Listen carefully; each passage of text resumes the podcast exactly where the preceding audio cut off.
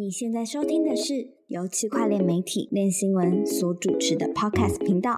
哥，我快不行了。本节目由 BinX 交易所赞助播出。国际加密货币交易所 BinX 已在全球超过一百个国家推出，拥有超过五百万名用户，全台交易量第一，提供现货、衍生品、跟单及网格交易。现在加入 BinX，立即享有最高五千美元的新手福利。嗨，欢迎收听这一集的歌，我快不行了，我是韦德。今天我们邀请到一个大来宾是，嗯，最近十二月的时候，其实蛮多在台湾有蛮多的区块链相关的活动，包含我们现在正在进行的这个 NFT 台配。那我想可能是因为就是 NFT 的热潮有点冷掉，所以好像去的人没有想象中的多这样。可是，在十二月中的时候，有一个真的非常大的一个连续性的活动，叫做 TBW Taipei Blockchain Week。那中间有一个很大的峰会，叫做 Sora Summit。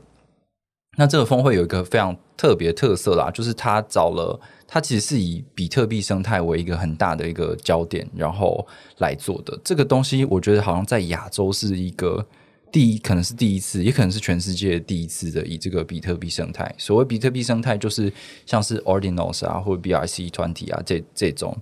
呃新的东西，就是我们在比特币的网络之外，还可以怎么样过做更扩展的应用呢？的种种的想象。那这一次的确是有非常多的呃这个生态里面的重要人物都来台湾，所以这次呢，我们就特别邀请到这个 Sora 上面的主办单位，就是 Sora Ventures 的。William 来跟我们介绍一下这个活动。那在开始之前，William 可以先简单介绍一下你自己，还有 Sora Ventures 吗？对，那 Sora Ventures 啊啊，首先谢谢谢谢韦德的邀请。然后啊，Sora Ventures 基本上是一个 venture capital 的一个公司。然后我们投啊，基本上就是投区块链的项目。那我们其实有 focus 在四个主要的 sector。那第一个就是啊，你刚刚提到的比特币生态。嗯哼。那第二个也是非常非常新的一个，算是一个项是呃整个生态吧，叫做 DeFi 啊，去中心化科学啊。对。然后第三个就是其实蛮多啊创投也都在看的 DeFi。嗯哼。那第四个就是也是一些比较少人在看的这个 Cryptography Encryption，就是说密码学啊这类的加密技术。对，然后我是 William，我在 Sora Ventures 是担任一个分析师的角色，然后我是在啊负责我们很常去 source deals 啊，然后我们也会有 IC 啊，决定要不要投啊项目等等，这样。简单来说就是这样。了解，你知道我对 William 这个名字在币圈。通常在币圈就是 Sam 就是聪明的坏蛋嘛，然后 William 这个名字在币圈就是长得帅，但是在感情上是渣男，是是有什么先例吗？哦没有，哦没有，先例也不能跟你讲哦。那所以 William 那个 Sora 的 William 本身也是这样吗？嗯，肯定不是哦。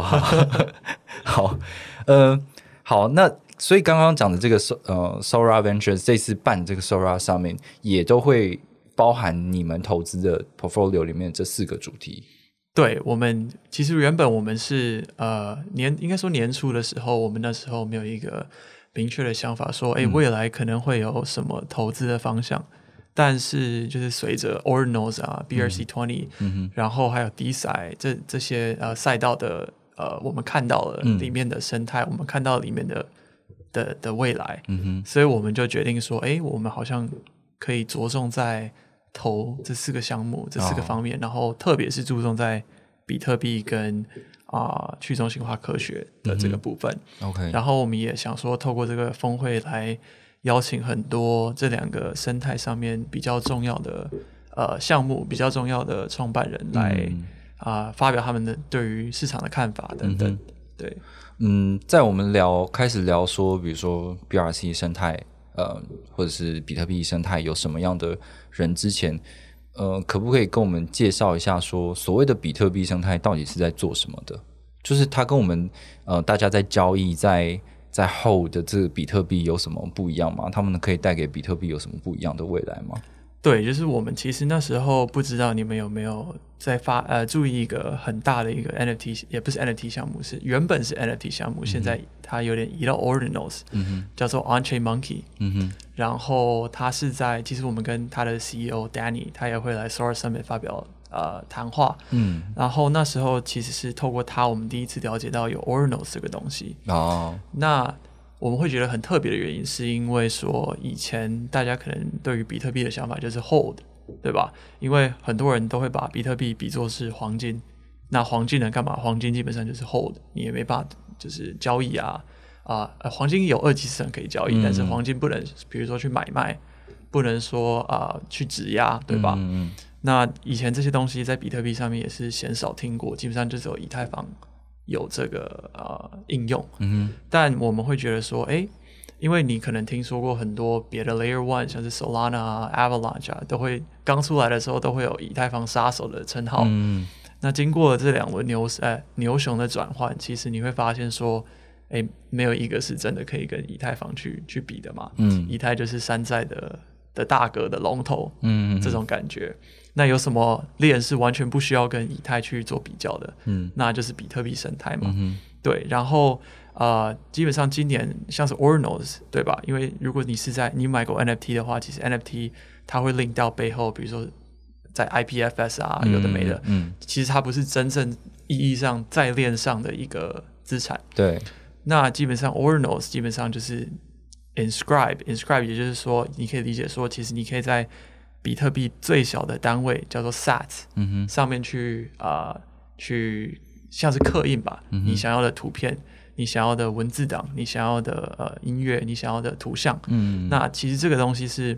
永远无法逆的，嗯哼，就是说你可以啊、呃真实的存储存在链上，真实的储存在链上，然后真的意义上的一个算是真正的 NFT 吧，而不是连到外部的一个连接，嗯哼。这样子。嗯嗯，是啊是啊，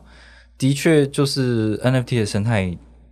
就是就是 inscription 这个东西，就是我们在写文章的时候会写铭刻啊，反正总之，我觉得它就是把它储存在比特币网络上面，那跟以太坊不一样，就是那时候以太坊的就是这个 NFT 的热潮的时候，其实。大家好像也不太在意说那个图片是不是真正拥有，是不是真正拥有权在你身上啦？就是它是 IPFS 啊，或者是它根本就存在某一个伺服器上面，然后随时改、随时删，好像也不太有人在在意了这样子。但是呃，比特币这一次的这个 NFT 生态的出现呢，就是重新再跟你强调一次，说这个东西是真实存在区块链上的，而且。它存在的区块链还是可能呃去中心化程度啊，然后呃价值啊是最高的这个比特币网络这样子。那还有另外一个理由，就是之前也有跟那个 Sora Ventures 的，就是创办人的那个 Jason 有聊过，就是说，其实比特币它一直减半下去，奖励一直减半下去，奖励是越来越少。那矿工也是需要这个网络上有活络的交易，然后才可以让他们得到更多的收益嘛，就不只是挖矿奖励的这件事情。所以我觉得比特币生态这一群在开发的人，他们有一个动机，就是说我想要让比特币的用途越来越多，然后越来越丰富，那可以创造这些呃经济活动出现，那可以养活矿工，然后也可以帮助那个比特币的网络更壮大，这样子。是我也是这么觉得，因为就我们我们也是这么觉得。基本上，如果你看到别的其他公链，比如说 Polygon 好了，基本上啊、你可以看到说很多 news article 啊，或是很多别的新闻可能出来说，哎，他们成立了某个生态基金，嗯比如说五千万美元的生态基金，那基本上就是投整个 Polygon 生态的呃项目，嗯对吧？但其实他们呃算是这个五千万，基本上有很多一部分是 Matic 的 token，、嗯对吧？那如果 Matic 哪一天腰斩了，其实他们应该还是说他们其实有钱啦，但嗯基本上其实他们很大一部分是给 project 是用 Matic 来付钱的。嗯那比特币不一样的原因是，你如果看以太坊，它有背后的 Ethereum Foundation，嗯哼会给很多 grants，那就 EF。嗯那 Polygon 也有背后的 foundation 嘛，那 Solana 也有 Solana Foundation，、嗯就是其他公链都会有，算是一个专门在推动它生态发展的一个的背后的主使者。嗯，但比特币其实没有。对，对，那谁会推动比特币主使呃的的这个发展？主要呢，那就是矿工嘛，嗯因为矿工其实是在啊比特币网络发展起来，还有更多应用场景下最大的受益者。嗯，对，OK，对，然后其实我必须要说，我感觉，嗯，台湾啊，真的是那种比特币的支持者跟信仰者，他们是比较偏向这个 Bitcoin Maxi，就是是比特比特币的基本教义派啊，就是他们其实对于呃所谓的比特币生态，并没有到那么的友善或那么的相信，就这个在比特币的社群里面也是有争议。这样，那你们呃当初在办这个活动的时候，会不会担心说，嗯、这个问题？就是对于说，哇，就是对啊，我们想帮助比特币，但是其实比特币基本交易派是不太喜欢比特币生态的，这样。对我们之前其实有考虑过这个问题。那其实那时候 Ordinals 刚出来的时候，很多像是你提到的 Bitcoin Maxi，就是基本上这些 Maxi 就是 hold Bitcoin，嗯。那他们什么都不想做，他们就是想要持有到永远嗯。的感觉。那其实他们那时候是很排斥的，对。然后其实啊，Ordinals 创办人 Casey Rodarmore 嗯。跟很多就是这些 Bitcoin Maxi 其实没有处得很好。嗯。那但是因为 Ordinal 生态其实啊、发展的实在是太好了，然后后来还有 BRC twenty，那各种 meme coin 都是虽然 BRC twenty 没有真正的应用嘛，对，但是全部都是 meme coin，对，全部都是 meme coin，、但其实，在我们的产业里面，只有 meme 才会真的就是真的整个呃爆炸性的成长吧，应该这么说。嗯像是 Dogecoin 那时候出来也是没有任何的应用，嗯对吧？其实它现在也没什么应用。其实严格来说，九十九 percent 的 crypto 都没有真的什么应用啊。对，没错。即即便他们说是 utility token，可是真的没有人拿那个 utility 来做什么这样。对，然后我们其实有跟很多 Bitcoin Maxi 去聊，其实他们有慢慢在接受，哦，就是比特币好像可以，嗯，透过就是 Ordinals Protocol 啊、等等来增增进它的应用，这样子。OK，对对啊，我相信很多 Bitcoin Maxi 看到说哦，那个 Ordinals BRC 造成那个网络上的那个 transaction transaction fee 一直暴涨起来，然后好像很热络的样子，应该也是开心的啦。对，我我也这么觉得。嗯对，因为其实你会看到 Twitter 上面、啊嗯就是现在的 X 嘛，很多那种 KOL 啊，很多那种什么什么的创办人，每天都是喊比特币会到呃 hundred K，、比特币会到 two hundred K，嗯哼，right？但为什么比特币会到 two hundred k？为什么比特币会到 a hundred k？嗯哼呃，大家都说会是因为 ETF 通过了，嗯但我们根本不这么觉得，因为其实 ETF 通过不代表说资金马上就会进来市场，不代表那些啊、很多比如说退休基金啊，很多机构其实就进场了。嗯那那其实是需要经过一段时间才会慢慢流到市场里面，所以喊这个数字，其实我觉得没有什么意义。嗯嗯嗯，对，那真正有可能推动比特币上涨到比如说十万啊、二十万，其实是它实际上的应用。嗯，因为如果你能拿比特币来做更多事情，那永远都是你知道呃，utility 嗯跟 speculation 其实是并行的，对啊，然后价格才会跟上。对，对就是你的你的投机的这个想象，我我们当然可以预期说，哦，ETF 出来之后，有更多人想要透过比特币可以赚到钱。可是，那大家希望的那个未来是什么？它一定是必须要有一些实际的经济活动存在，才会实现这个东西嘛？你不是每天在想着说，哦，这个美国美联储会倒掉，美美美元会崩崩那个什么崩溃，然后导致大家都来买比特币，全部人都把像 Arthur Hayes 每天都说，大家会把那个美国国债全部卖掉，然后来买比特币。这个我就是觉得有点过度想象啦，就是对啊，还有很多的选择，它不一定是要比特币这个东西。对，所以我觉得的确是还是要回归到实际的经济活动啊。那对比特币的生态，就是推动这个经济活动的其中一种尝试。嗯，对，我也这么觉得。我觉得呃，唯一有办法支持就是比特币可以 hold 到十万的人，嗯，还有一个是 Michael Saylor，啊，对对，因为他如果你有看昨天的新闻，其实他又花了我忘记确切数字，但是他买了一堆、呃一堆 Bitcoin Bitcoin，然后均价在三万六吧，好像。呃，比对对差不多，对啊。然后他现在平均成本就是三万出头一点。嗯，对，我们一定有看，因为我们昨天就有写这个新闻这样子。对啊，一定是的。蛮夸张的。对，然后而且就是啊、m i c r o Strategy 它在今年的那个股票的涨幅是比比特币还要多的，就是它有做一个很好的典范嘛，就是这是一个策略哦。他告诉你说，我不仅是哦，我们之前还有写 MicroStrategy 的财报，然后它里面就有就有说他们的策略呢，就是你不仅可以在我这边，你这你买我的股票，等于是安心的买比特币，而且我还有我自己的软体的业务，再怎么样我都不会让你归零这样子。对，我也觉得他绑的他他把比特币绑在自己股票上面。我记得他的股票是 MSTR，对，然后我觉得这样挺聪明的，因为你看 ETF 现在也没通过，但很多人其实是发现说 MSTR 的这个波动性、联动性跟 Bitcoin 其实是有相关性的。嗯，对，这是蛮有趣的一个现象。对啊，我觉得他也是立下了一个典范吧。搞不好很多企业之后也会想像他这样子做啦，但是呃也没那么容易。他真的蛮敢的，然后他又很有名，而且他真的比特币非常多，好像昨天看好像是十七万多多个比特币吧，就是非非常多这样子。OK，然后还有刚才还有聊另外一个主题啦，就是说 Sora Summit 这一次其实还有一个你们重点的 portfolio 是那个 DeSci，就是去中心化科学。这个之前我们也大概有写过一些文章啦。嗯，从你的观点，你会怎么样定义这个东西？我自己是觉得说，比如说呃，简单的来说好了，因为很多人其实不懂这个东西。嗯那你可以想象成说，一般如果你是呃，你想要发表 paper，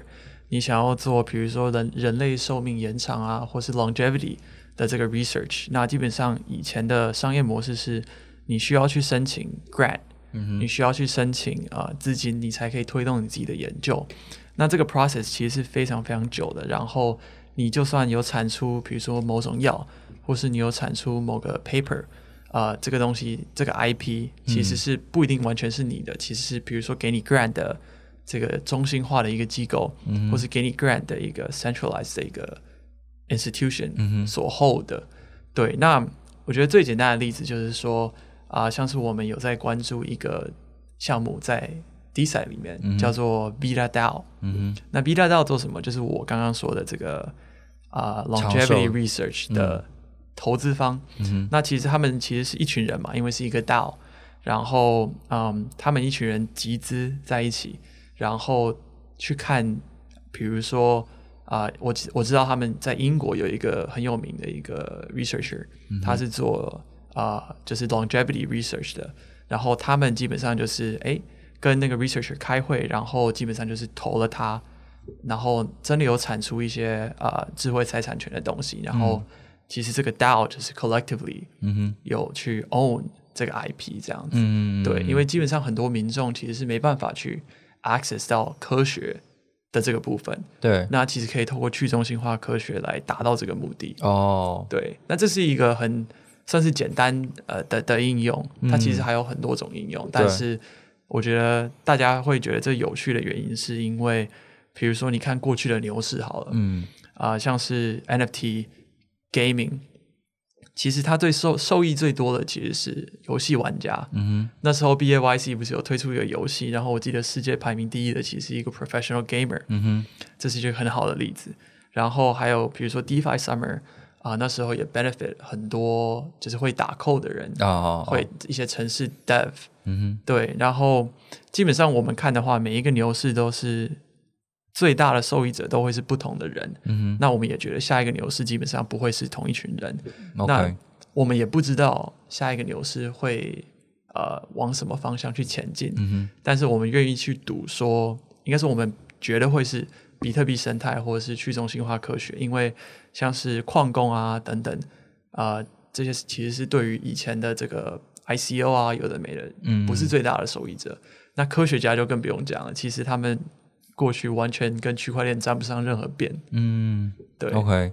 呃，对，其实对去中心化科学我有很多正面的想法，但也有蛮多负面的想法。然后，呃，对，但总之，如果是按照你刚才说的那个逻辑啦，就是说，比如说呃，DeFi。呃，然后 NFT 嗯不不一样的趋势，其实它在这个底下都有一个因此而受益的专家这样子。那假设说今天是有一个研究，比如说对于传染病的研究，那这个东西不属于某一个大的企业、某一个大的药厂或者某某一个国家政府，然后是属于一群专家，然后他们就是呃很开源的去资助这个研究。那其实这些这些嗯这些投资者其实都可能是对这个传染病是有研究、有帮助、有在关注的人，然后他们因为呃资助了这个研究，然后呃帮助了这个社会，但同时他们也因为他们够了解这个领域而抢得先机，然后获得一些投资上的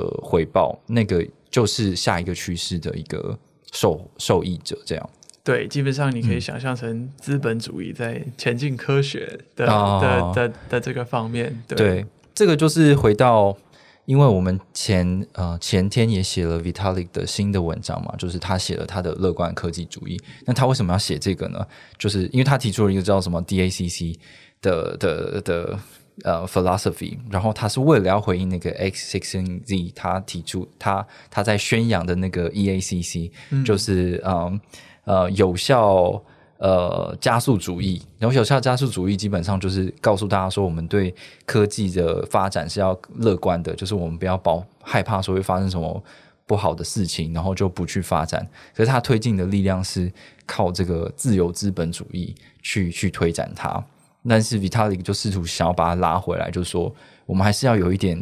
还是要有点道德，还是要点良知，还是要有一点防备心，不可以完全就用资本去推进这个东西了。然后在 Vitalik 那篇文章里面，其实就有一个 part 就是在讲那个低赛的部分，就是他认为说，呃，科学研究应该要呃以开源的方式去进行。对，所以刚好呼应到这这一次 Sora 上面会有的这个主题，然后我们也很期待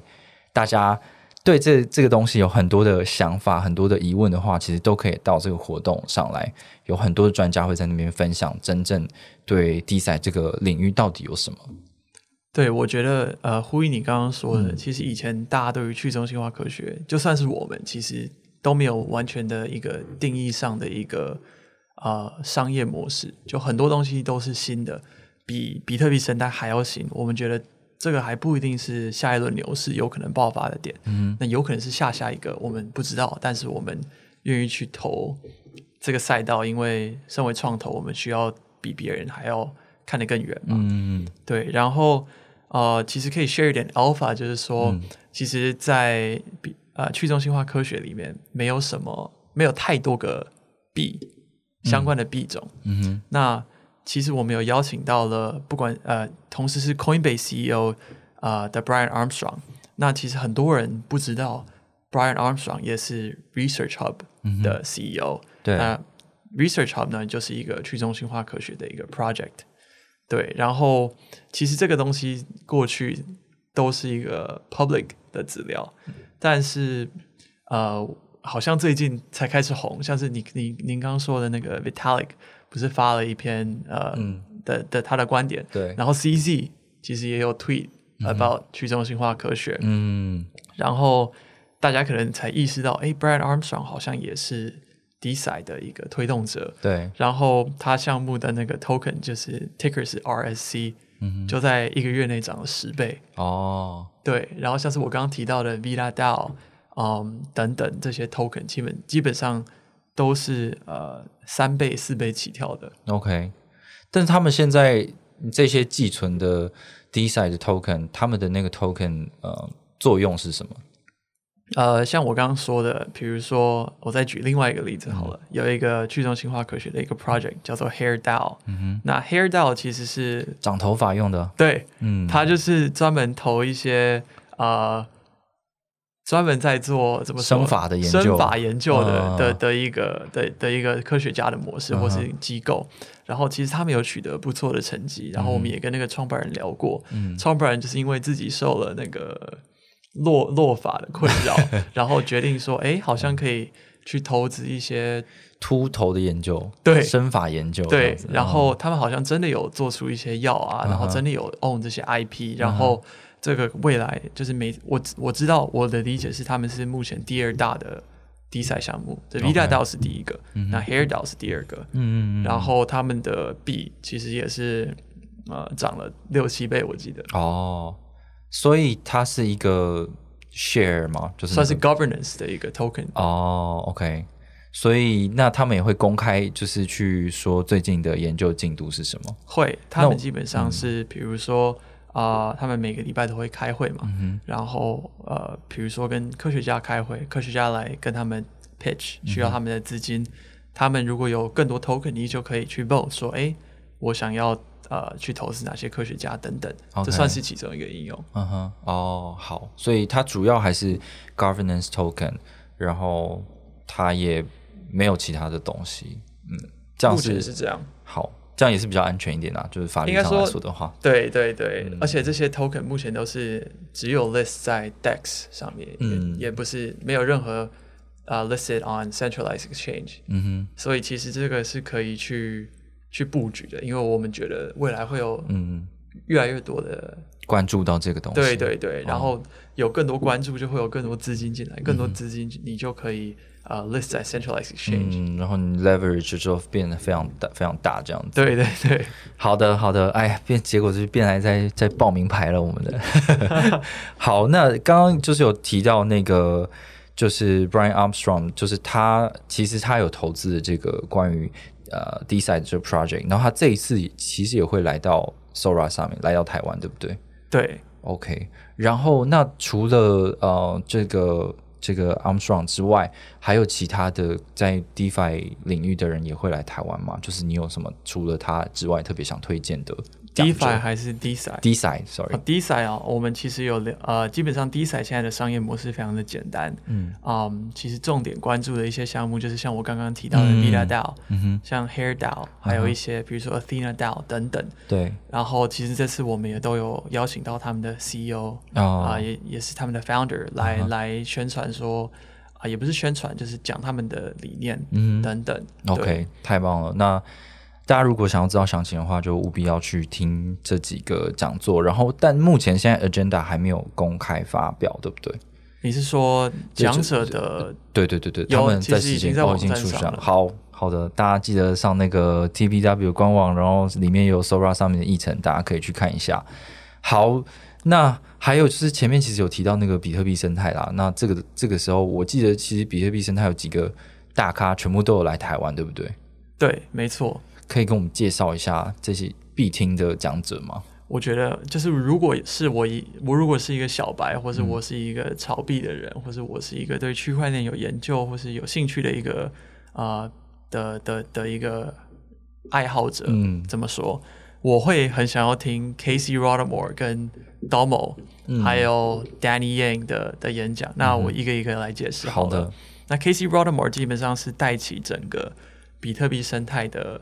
的的先驱，因为他发明了 Ordinals Protocol。对，那如果没有 Ordinals Protocol，也不会有 BRC twenty，、也嗯不会有现在大家都说，哎，好像可以在比特币 Layer One 上去做一些 DeFi 啊，嗯去做一些相关的应用。嗯那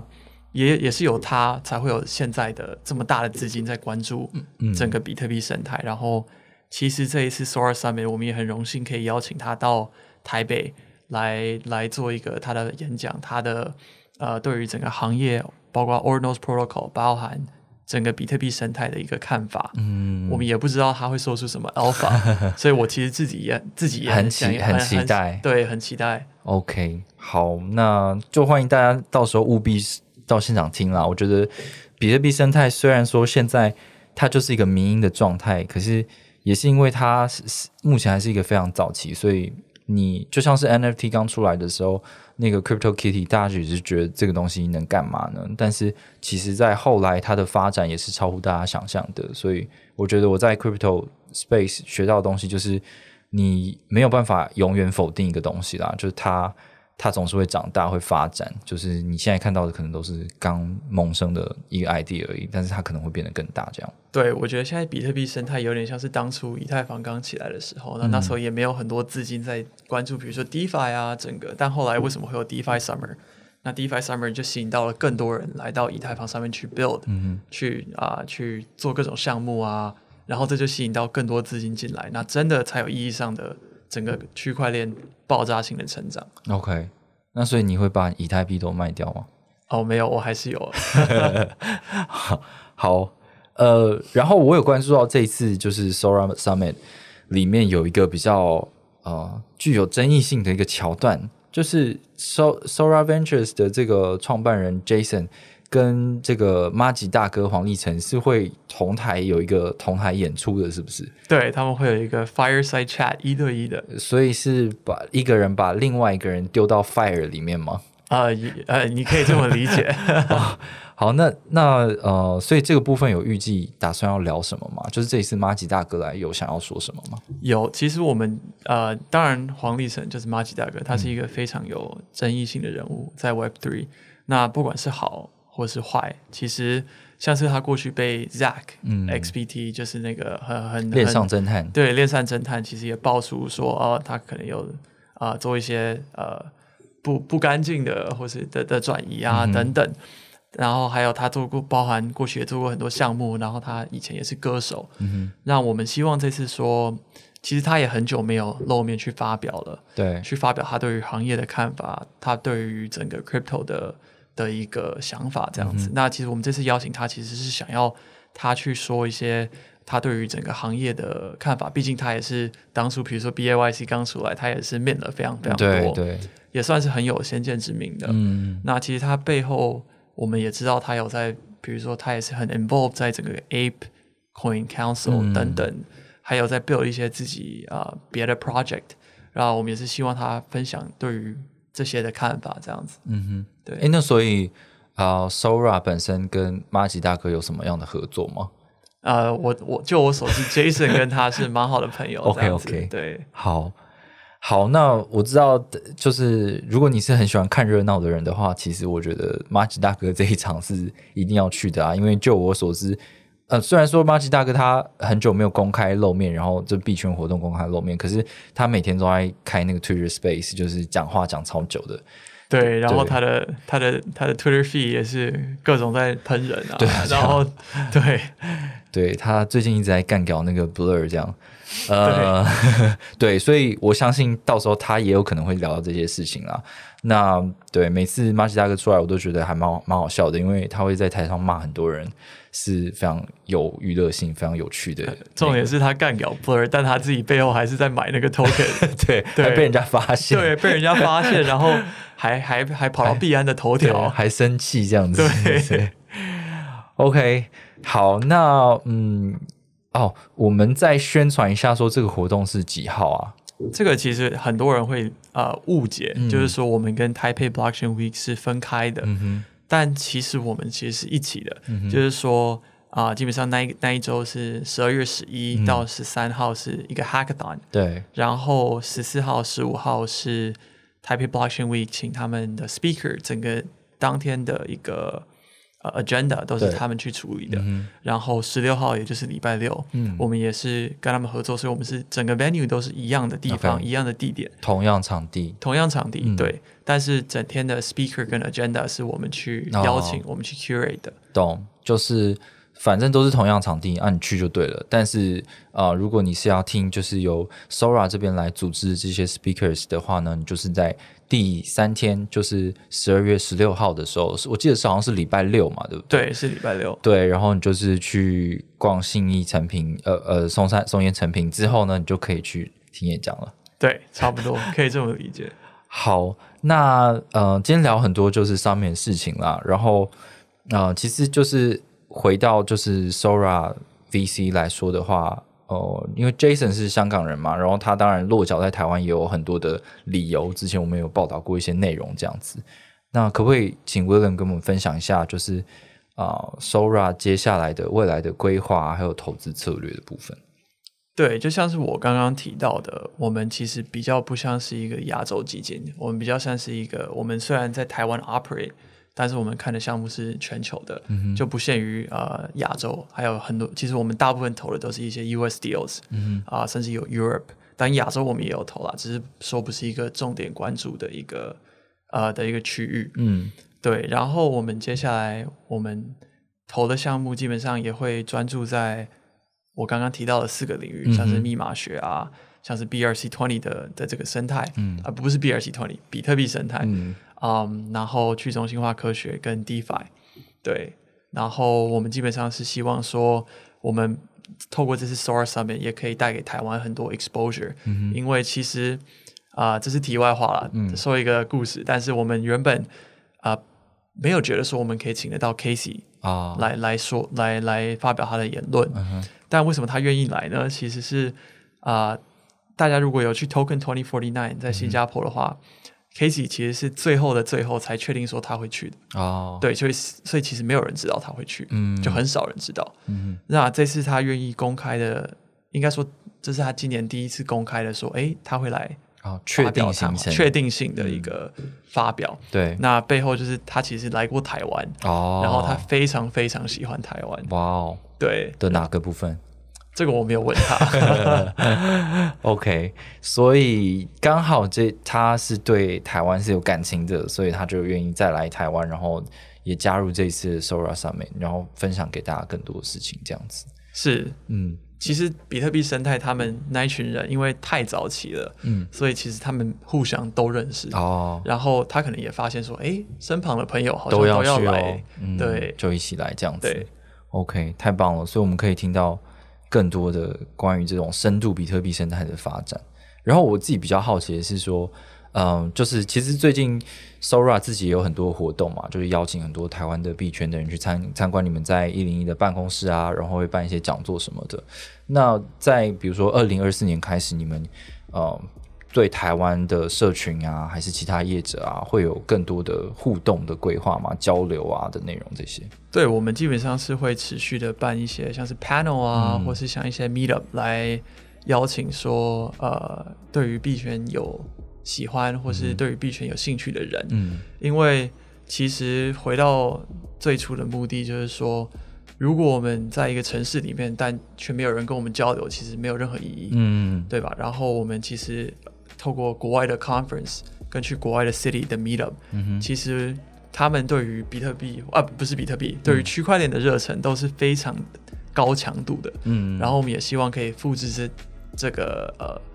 整个热忱和整个 meetup 的形式，在台北、台湾这样。OK，所以应该明年 Sora 还会组织蛮多线下的小型的中可能中小型的活动，然后跟大家带给大家更多的资讯，这样子。对，好哦，太棒了！好，那今天就非常谢谢 William，谢谢 Sora 给我们带来这么精彩的内容，然后也希望大家十二月十六号的时候，哦，当然是所有的 Taipei Blockchain Week 都可以去啊，十十二月十一号到十二月十六号，就是找你自己有兴趣的去这样。然后，